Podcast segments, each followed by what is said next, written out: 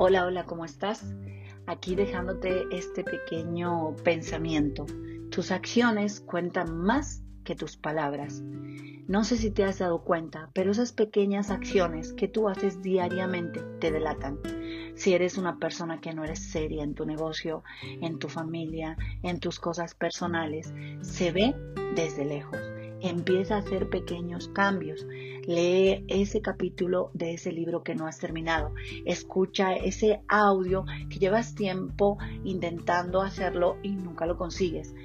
Date unos minutos de meditación donde puedas pensar qué tipo de pensamientos te pueden llevar a tomar acciones diferentes para conseguir aquellas metas y sueños que quieres lograr.